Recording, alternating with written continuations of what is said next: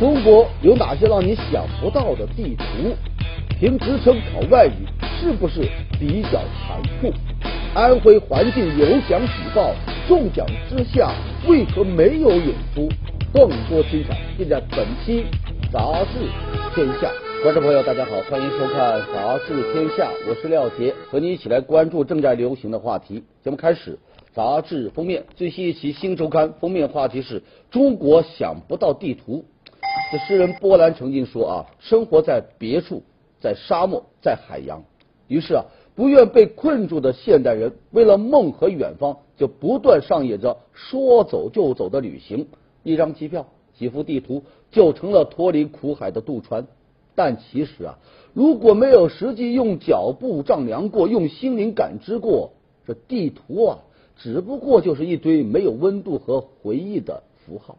而而这个旅行呢，也只不过就是从自己活腻的地方去看别人活腻的地方。所以啊，就有人偏偏不按图索骥，而是用自己的观察和感受，描绘了一幅幅中国想不到的地图啊。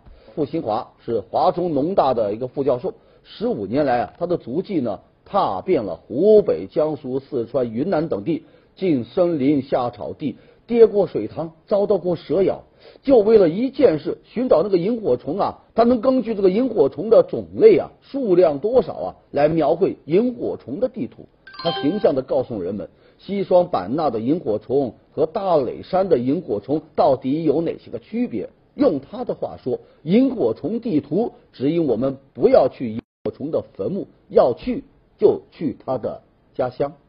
我们再来认识另外一位叫雅倩，八五后啊，他爱书啊，呃，不断的游走在各大城市的独立书店，完成了《中国独立书店漫游指南》，对中国二十多个省份最具特色的八十多家书店进行了介绍，成了一本指引爱书人的散步地图。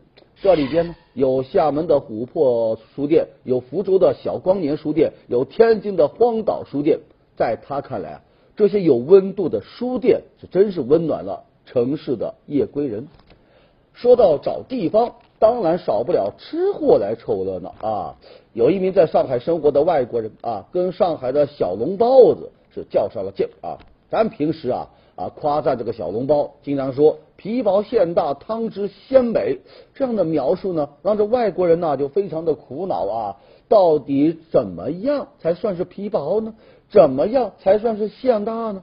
于是啊，这位讲究科学精神的老外就拎着一个电子秤、一个卡尺、一把剪刀，到上海的餐馆，人家啊实地测量去了。先用电子秤称一下这小笼包的重量，然后呢，用剪刀把那包子给分解，分别来称这个汤和馅的这个重量。